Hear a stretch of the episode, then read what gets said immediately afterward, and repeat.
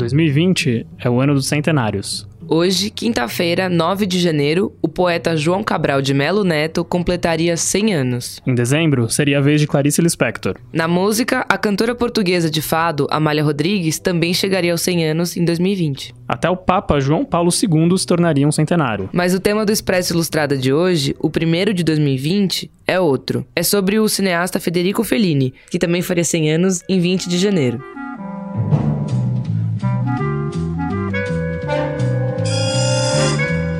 Nada muda aqui no Expresso. Continuamos com episódios novos todas as quintas, às quatro da tarde, em todos os aplicativos e plataformas. A edição segue com Renan Suquevicius, e isso aí que você está ouvindo é parte da trilha de A Doce Vida, um dos clássicos do Fellini.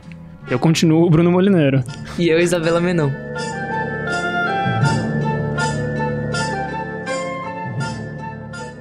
E a gente decidiu mais do que só falar sobre o Fellini. A gente vai trazer 10 informações essenciais sobre o cineasta italiano para que, no fim desse episódio, você saiba tudo ou quase tudo, sobre ele e os seus filmes, e possa impressionar aquela turminha cult da universidade. Ou as pessoas que vivem falando para você largar o Instagram e ler um livro. Ou aquele paquera que você encontrou no Tinder e diz que tem pós-doutorado em cinema e poesia holística. É que hoje fala crush, Bruno.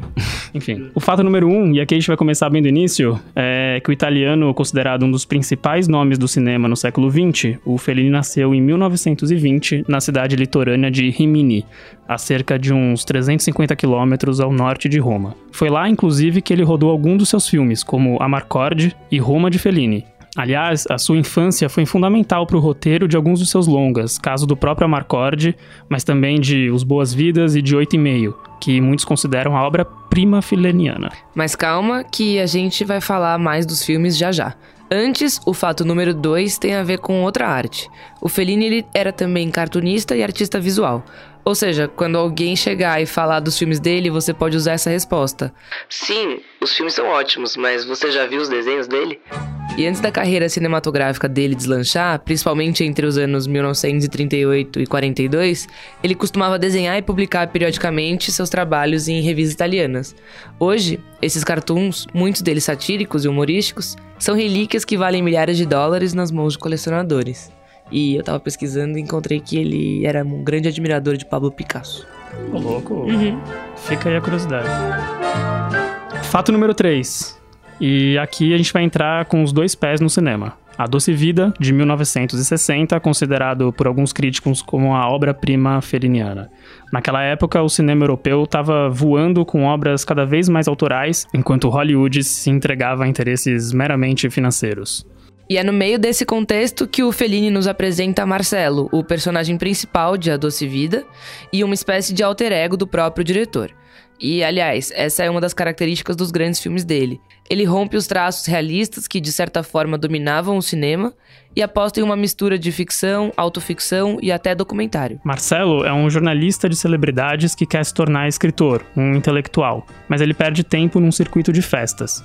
Ele sabe que o ambiente é uma farsa, mas não consegue ir contra ele em uma crítica do diretor à sociedade do espetáculo. E é de A Doce Vida algumas cenas que marcaram o cinema mundial, como as do helicóptero que leva uma estátua de Cristo. Guarda, é Jesus! Ma dove vai? O banho noturno da atriz sueca Anita Ekberg na Fontana de Trevi. Marcello, come here! Ou a cena final, na praia, com uma menina que diz algo que Marcelo não consegue ouvir. O quarto tópico desse Saiba Tudo sobre Federico Fellini, para não passar vergonha no bar, é outro de seus clássicos, 8,5. Nele a gente tem mais um alter ego de Fellini, o Guido, que é um cineasta em crise e protagoniza uma narrativa que mistura memórias e fantasias do personagem como as chatices de uma produção de cinema, do tipo produtores avarentos, estrelas histéricas, diretores de arte afetados, esposas tirânicas e todo um circo da sétima arte. É como se até então seus filmes fossem sobre alguma coisa e com oito e meio seus longas passam a ser quase que a própria coisa. O que nos leva a Amarcord, de 73, nosso quinto tópico.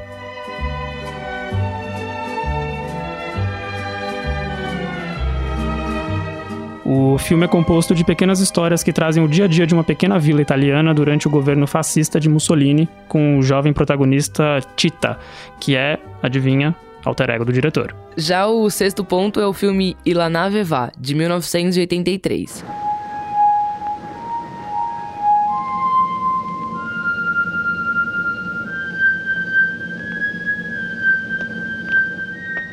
O filme nos coloca dentro de um navio que simula a Europa antes da Primeira Guerra Mundial. Luxuoso, ele leva um bando de artistas com as cinzas de uma cantora de ópera. E tudo é contado por um jornalista, que acaba nos apresentando os cantores, os atores, os músicos e até um rinoceronte. Como não basta saber do que se trata os filmes, a gente vai falar agora com o crítico da Folha, Cássio Starling Carlos, que vai comentar um pouco a importância e o legado de Fellini, e ele guia o nosso sétimo tópico.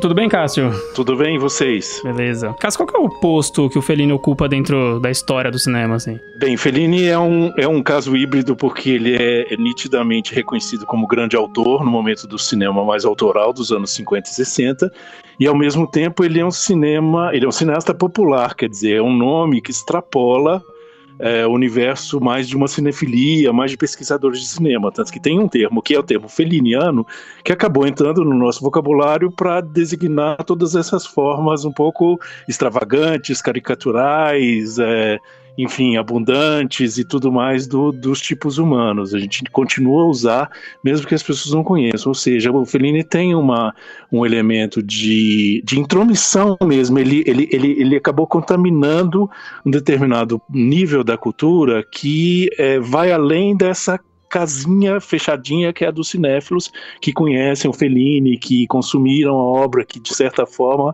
acompanharam o trajeto. E nesse caso tem também diferença geracional, porque o Fellini morre em 1993 já com uma obra, não vamos dizer em declínio, mas com uma fase mais crepuscular da obra, em temas mais sombrios e todo, todos desse, desse momento. E lá se vão, ou seja, quase 30, quase 20 anos. Então, é, tem um gap né, em relação à recepção das pessoas que acompanharam o Fellini enquanto ele estava vivo e produzindo, das pessoas que, enfim, chegaram ao cinema depois, geracionalmente, e passaram a conhecer o Fellini como esse, essa criatura de um passado que não está muito distante, mas não está mais vivo. Cássio, se você tivesse que fazer uma lista dos cinco principais filmes do Fellini, como que ela ficaria? Bem, essa lista ela tem no seu ponto máximo 8,5, que é o filme é, da, maior, uh, da maior importância em termos de ruptura de linguagem. Né? É um filme hoje talvez difícil de degustar, porque ele realmente é muito complexo em termos das referências ao próprio universo do Fellini e as criações de de, de, de uma re, re, re, é, é, transfiguração mesmo que ele opera, mas é o filme plasticamente, esteticamente, tematicamente central da obra. Então a gente pode pensar que tem um Fellini até ali e um Fellini depois do 8,5. 8,5 seria uma espécie de apogeu.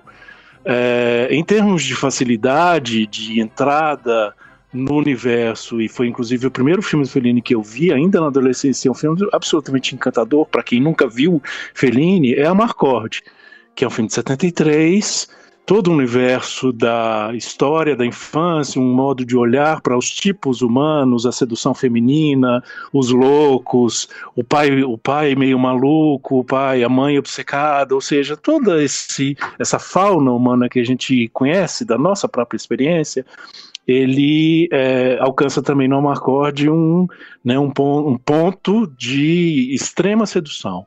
Então a gente poderia colocar esses dois picos né, entre um segundo Fellini, que é o Fellini dos anos 70, e o Fellini que começou no início dos 50 e que culmina o fellinismo no 8,5. Quer dizer, são os dois filmes ponto de partida. Se foi a 8,5 achou difícil, mas achou o, o, o Amarcord um filme fascinante, eu acho que esses caminhos é, que passam pelo início da obra e que vão também a filmes que são um pouco ocultos, é, tem um filme bastante oculto que ele faz, é um filme episódio episódios de 1968, é, baseado em Edgar Allan Poe, e ele dirigiu um dos episódios que se chama Toby Dammit. E é um filme espetacular do ponto de vista das rupturas de linguagem, ou seja, ele está totalmente livre, ele é, enfim, tem um produtor que banca todas as suas as suas vontades e ele faz um filme sem nenhum tipo de preocupação com vou agradar ou não vou agradar, ou seja, é um filme extremamente pessoal do ponto de vista da obra e que eu acho que também pode ser impactante do ponto de vista de quem quer conhecer esse Fellini é, enfim, que ainda não é muito manjado. Você comentou que o Fellini gerou a palavra feliniano, falou um uhum. pouco da, da, obra dele, mas a, os filmes dele mudam muito ao longo das décadas, né? Como que você compara esses filmes? Mudam muito, tem um primeiro momento que é um momento mais social, que ele está trabalhando muito com personagens do abandono, tem a persona, duas, person, duas, dois filmes pelo menos que são é, protagonizados pela Julieta Mazina, que é a esposa dele, ele já está casado com ela desde 43, e ela tem um tipo um pouco é, chapliniano, ou seja, ela é uma mulher, é, sempre faz papel de prostituta, mas é aquela prostituta frágil, a prostituta que, acredita nos homens, ou a mulher que depende muito do homem para, é, enfim, protegê-la. E nesse momento a, a, a, a, a Mazina funciona um pouco como essa imagem da figura do, do personagem fragilizado, ou seja, tem um olhar social, tem um elemento político que está um pouco diluído, mas é, é, é, possível notar, de crítica mesmo, a Itália como um país, é, enfim, sem muitas perspectivas, é um pós-guerra, a sociedade ainda está ainda tá sem, ainda não chegou no momento de pujança econômica que ele vai fazer a crítica na doce vida, da doce vita. Então nós temos o momento dos anos 50 que são os filmes doces, o, o, o cinema, o Fellini mais humanista, vamos dizer assim, com destaque para a Estrada da Vida e para a Noite de Cabiria. Nos anos 60, que é um momento não só do Fellini, autor, mas é um momento em que o cinema de autor, o que a gente chama de cinema de arte, muito baseado na Europa naquele momento é Claude. É Claude quer dizer, ele se, ele se fortalece, ele se torna a referência do cinema como uma forma de arte. Então, nesse momento, os autores, a figura do autor vai estar muito, muito à frente, ou seja, vai quase engolir a obra. Então é o caso do Oito e Meio, Julieta dos Espíritos, que também é um filme com a Julieta Mazina, mas um filme muito focado no onirismo, na fantasia, no fantástico, e esse momento ele culmina em 69 com a versão que Fellini faz do Satiricon. Ele se apropria né, de um clássico mesmo literário, que é um clássico da literatura antiga, que é Petrônio, que é um, um pouco uma espécie de crônica da Roma antiga, mas de uma maneira absolutamente pouco preocupada com essa ideia de fidelidade, de reconstituição de época, ou seja, o Fellini é, já atirado ao mundo da fantasia, como se de fato o cinema fosse essa liberdade absoluta de eu recriar mundos. E tem uma, uma característica que aí faz parte da própria assinatura, que é justamente nesse momento que ele começa a assinar o nome dos filmes. Então, se a gente for uh, uh, começa a assistir os filmes hoje, a gente percebe que no Satiricon ele começa a assinar Fellini Satiricon Aí vem Fellini Roma em 72, Fellini Amarcord, ou seja, o título do filme contém o nome do autor como essa assinatura que já define aquilo que as pessoas deveriam é, é, esperar daquele universo. Ou seja, já é uma, uma, uma, noção quase de marca.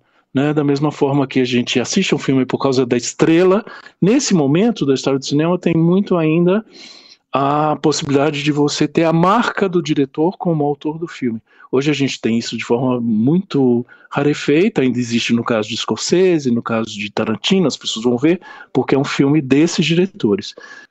Então são três momentos, se a gente puder é, é, fazer uma separação mais mais escolar, vamos dizer assim, seriam três momentos. O momento mais do neorrealismo, que é do início da obra até pelo menos a Dotivita, um momento absolutamente autoral, de radicalidade autoral, que vai de oito uh, e meio a Casa Nova e uh, de Prova de Orquestra 78 e La que é um filme sobre o fim de um mundo, exatamente, né, um, um, um, um, naufrágio de um navio que vai é, levar as cinzas de uma cantora de ópera no início do século XX, um pouquinho antes da, da Primeira Guerra Mundial, e é invadido por uh, imigrantes, uh, refugiados da, do leste europeu. É muito curioso como o filme ecoa no passado algo que é absolutamente da nossa contemporaneidade, que é essa relação da Europa com as suas bordas. Né? A Europa está sempre um pouco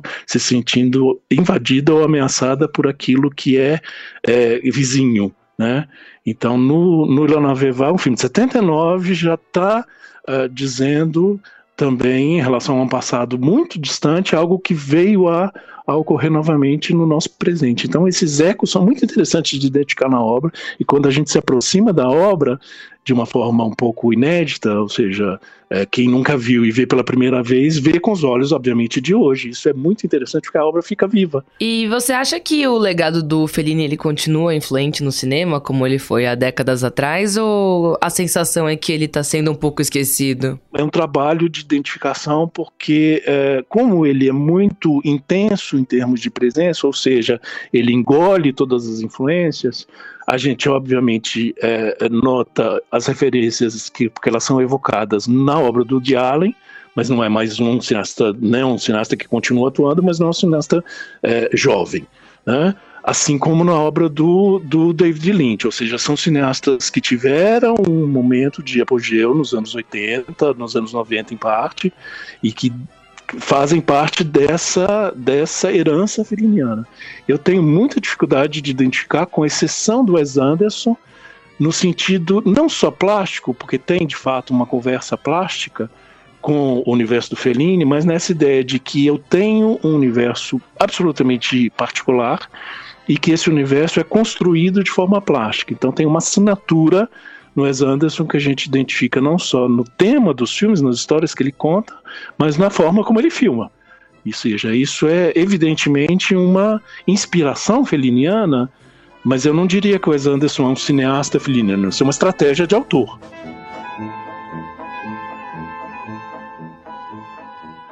O oitavo ponto está relacionado à morte do italiano. Ele morreu no dia 31 de outubro de 1993, por causa de uma parada cardiorrespiratória que o deixou por duas semanas em coma. O seu corpo foi velado no estúdio 5 da Cinecittà e ele foi enterrado em Rimini, na sua cidade natal.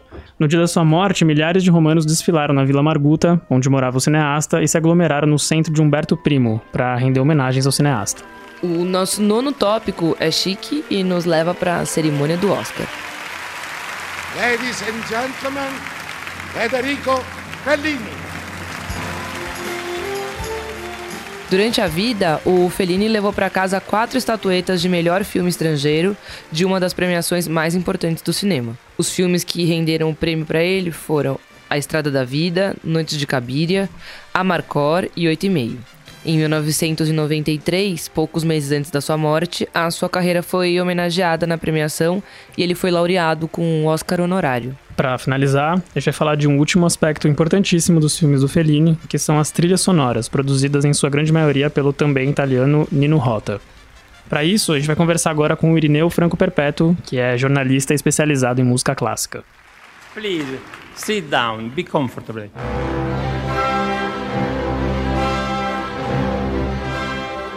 As trilhas sonoras do, do Fellini, elas foram todas, né, feitas pelo Nino Rota. É possível falar do Fellini sem falar do, do compositor, do, do Nino? O, o, Nino Rota, ele nem, nem fez tudo, tudo exatamente, mas se a gente pensa numa paisagem sonora dos filmes do Fellini, é o Nino Rota que é a cabeça. Então acho Possível é, mas nem sei se é enriquecedor ou desejável a gente falar do Fellini sem falar do Nino Rota. A gente aí acho que está falando realmente de uma parceria criativa, e tem até aquela coisa simbólica que depois o, o Nino Rota morreu, morreu, antes do Fellini, morreu em 79. Depois, quando o Fellini morreu no funeral dele, tocou música do, do Nino Rota. Então, é, a gente pode dizer que estavam juntos realmente até o fim. Teve um, um casamento perfeito. Então, muito embora não tenha só o, o, o Fellini tido, tido música, tido, tido filmes com música do Nino Rota, e tampouco o Nino Rota só compôs para Federico Fellini. Teve muitas trilhas famosas, inclusive até do Poderoso Chefão. Mas é, como associação estética imediata, me vem esses dois italianos muito próximos. assim.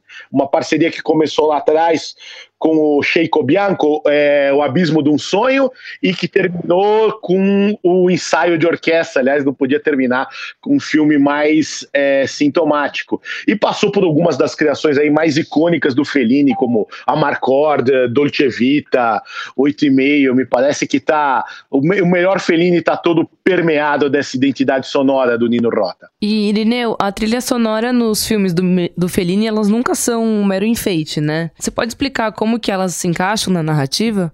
É, pois é, é, a gente realmente pode falar de uma parceria criativa e como se encaixa, bom, às vezes depende do filme, né? Mas, é, por exemplo, num filme como Oito e Meio, que é um filme tão é, é, é, desconexo do ponto de vista narrativo, tem gente que sustenta que quem dá a liga no filme é, o, é, a, é a música, né? Num filme como Ensaio de Orquestra, bom, aí a música tá no centro mesmo. Em outros, a gente tem como que a ambiência dada pela trilha, por exemplo, tem gente que, que advoga que um filme como Amarcord a gente talvez possa ver como uma, uma espécie de ópera popular filmada, assim, tamanha que é a importância da, da música dentro dele. É, a música que é usada também não só para evocar uh, climas, mas também para caracterizações, para criar ambientes o que ajuda muito essa paleta vasta do, do Nino Rota, que era um, um, compositor com formação é, clássica muito sólida, que tem obras clássicas, até uma das óperas dele foi feita no Municipal de São Paulo, Chapéu de Palha de Florença, mas que tinha ouvido também para as músicas populares urbanas, um ouvido para um certo jazz e, e, músicas de dança e coisas que podem dar também ambientação urbana dos filmes. Então não é só aquela coisa de orquestração suntuosa que vem às vezes no, no, nos filmes, aquela coisa de uma orquestra tocando temas muito clássicos que tem no Nino Rota, mas também dialoga com esse universo urbano que é muito o universo dos filmes do Fellini. Tem também tem muito lirismo, mas às vezes tem um certo humor, enfim, tem uma um, toda uma, uma uma variedade de possibilidades poéticas. Mas como forma, é, geralmente, ou quase tudo, é reproduzido de uma maneira orquestrada, né? Uma orquestra reproduz, fazendo todo o som e a música e a trilha, né? É uma orquestra, mas às vezes é uma orquestra como a jazz sinfônica. Às vezes você ouve lá os, os instrumentinos de, de música popular, você vai ouvir uma bateria frenética, você vai ouvir um saxofone, você vai ouvir esses instrumentos que evocam, conversam mais com a música popular urbana do que propriamente com a, com a música erudita canônica. E como que essa trilha foi mudando, pensando vai na, na obra do Fellini como um todo, numa cauda longa, assim. É, como que a trilha foi mudando à medida que os filmes do próprio Fellini foram também mudando um pouco de linguagem? É tentador a gente é, imaginar que talvez essas, essa evolução estética venha com paralelo, até porque quando você faz, quando o compositor faz música para um filme, ele está fazendo música aplicada, né? Então é possível dizer que as demandas da, da, da linguagem feliniana vão é, colocando é, desafios pro, pro próprio Nino Roth e vão colocando é, pedidos para que se desenvolva essa poética. Essa poética é, musical não pode ser destacada do que acontece no filme, ela tem que meio que acompanhar toda, toda essa evolução. A gente pega num começo que é quase muito próximo do, do, do, um, do neorrealismo e que vai é, evoluindo quase nesse final da, da, da, da colaboração dos dois é, para coisas muito alegóricas e altamente imaginativas e nada realistas, né? E mesmo com essa parceria de décadas do Fellini com o Nino Rota, o Nino Rota ganhou o Oscar com um filme de outro diretor, né? Ele ganhou com o Poderoso Chefão 2 do Coppola. Sim, e ademais no cinema italiano ele tem parceria muito importante com o Luchino Visconti também. Né? Eu queria que você falasse quais outros nomes ele trabalhou também. Sim, aliás, eu acho interessante aí, hoje em dia é bom com a internet todo mundo pode comparar, né? Uh, a trilha do, do Chefão ficou muito famosa, e é bacana você comparar o que ele faz na trilha do Poderoso Chefão com o que ele faz na, na trilha de Rocco e seus irmãos de Luquino Visconti. Por quê? No Rocco e seus irmãos também são os, os irmãos do sul da Itália que migram para o norte. Então você tem o choque entre o ambiente rural, que é retratado numa chave lírica, e o ambiente urbano lá do norte, que justamente tem uma música parecida com um certo jazzinho urbano que vai aparecer em muito Nino Rota. No Poderoso, no Poderoso Chefão, a mesma coisa. As raízes, embora seja uma trilha muito posterior, as raízes sicilianas da, da, família Corleone também são retratadas numa forma, numa música bastante lírica, nostálgica, um, um jeito orquestral é, mais, digamos assim, clássico, com é, infusões é, de música popular. E quando as coisas são ambientadas em Nova York, aí ou na, na grande cidade, normalmente você tem novamente aquela trilha de jazz. Então, um, um, choque entre o ambiente rural e urbano, esse contraste dado na música também. Acho que são as, são as coisas mais é, significativas que o, que o Nino Rota fez fora o, o, o o Fellini, ah, e também ficou muito famoso por causa de um tema bastante lírico, a tema que ele, a, o, te, a, o tema que ele escreveu, a trilha que ele escreveu para Romeu e Julieta de Franco Zeffirelli que também já é uma linguagem completamente outra, já é uma filmografia muito mais tradicional do que a do Fellini, muito mais suntuosa, então tem a, a trilha meio que acompanha, tem um toquezinho arcaizante, uma vontade arcaizante nessa trilha do Nino Rota. E pensando no, no, cinema europeu e até em Hollywood, a gente consegue dizer que existe um legado do Nino no, no mundo cinematográfico? Assim, aliás, é bastante interessante. O, o, o primeiro, o, o, Nino ter virado esse compositor de cinema importante, sendo um autor com uma obra clássica bastante sólida, né? Ele, ele pertence justamente a uma geração em que na música erudita europeia o que estava na vanguarda e na berlinda era fazer música de vanguarda, bastante experimental, dodecafônica pós-serialista, enfim, uma música de, é, é, que não era de maneira nenhuma tonal. E a música clássica do Nino Rota era uma música ligada à tonalidade, uma música neoclássica, uma música neorromântica. Então, de repente, no cinema era onde ele podia fazer a sua reconexão com a tonalidade, podia fazer música tonal com a garantia de que essa música fosse ser tocada e sem que ele fosse ser muito patrulhado. Então acho que lá atrás, a, a, a música orquestral do, do, Nino Rota, quando ela é mais, quando ela é mais tradicional, ela dialoga com, a, com as trilhas desses compositores hollywoodianos, que são certamente pessoas da geração anterior a dele, que muito o influenciaram, como por exemplo um italiano como Mário Castelnuovo Tedesco, que foi professor do John Williams, John Williams das trilhas do Star Wars e tudo quanto é trilha por aí. Mas e, então ele herda isso, mas eu acho que que ele traz de, de, de interessante também é justamente é, algumas coisas que o, o Fellini acabou pedindo para ele, esse diálogo com a, com a música popular urbana, essa é, incorporação de coisas da música popular, e às vezes no Fellini ele também é, é, traz um, um, um, certo toque irônico, um certo toque uh, burlesco, se a gente pensar na, na marcha final do, do, do, do 8,5, por exemplo, traz essa, esse, esse temperinho é, para além daquela música só muito romântica que é para você, quando o, o, compositor põe a música e diz agora você chora e você vai e chora. Tá.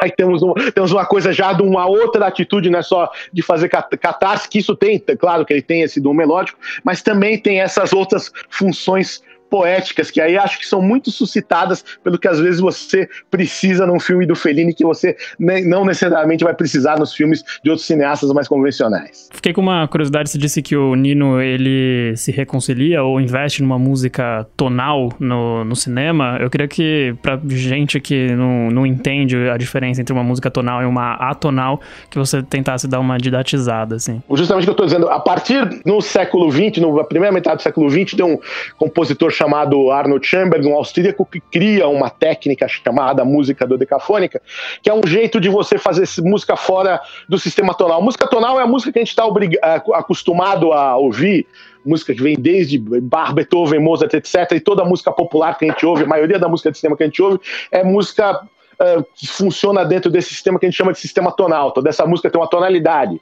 Então você vai ver, ah, sonata em Dó maior, sonata em Ré menor, é o nome da tonalidade da música. Essa música vaga em torno do centro tonal. Então, para os nossos ouvidos que estão acostumados a isso há séculos, é uma música que soa confortável, melódica, que soa bonita. E a partir do século XX, os compositores começaram a achar que alguns compositores acharam que não dava mais para continuar fazendo música tonal, que toda música tonal boa já tinha sido feita e que eles precisavam buscar novos caminhos, caminhos fora da tonalidade, sem esse centro uh, tonal confortável. Então, é uma música que soa, pode soar dissoante, pode soar desconfortável, um discurso sonoro que soa bastante fora do comum. E ao som de Nino Rota, o Expresso Ilustrada vai chegando ao fim, mas não sem antes dar as dicas da semana. Nesse domingo, dia 12 de janeiro, o MIS, que é o Museu da Imagem do Som daqui de São Paulo, ele vai exibir o filme 8 e meio. A projeção vai ser acompanhada de uma banda ao vivo e os ingressos custam 20 reais e estão disponíveis no site Simpla. E a minha dica é para quem quer aprofundar os conhecimentos no, na carreira do Fellini O Cássio, que acabou de conversar com a gente, vai ministrar um curso sobre a produção do italiano no Espaço Itaú de Cinema da Augusta, aqui em São Paulo. E o curso começa no dia 16 de janeiro e vai até 15 de fevereiro, todas as quintas e sábados. O curso custa a partir de 600 reais.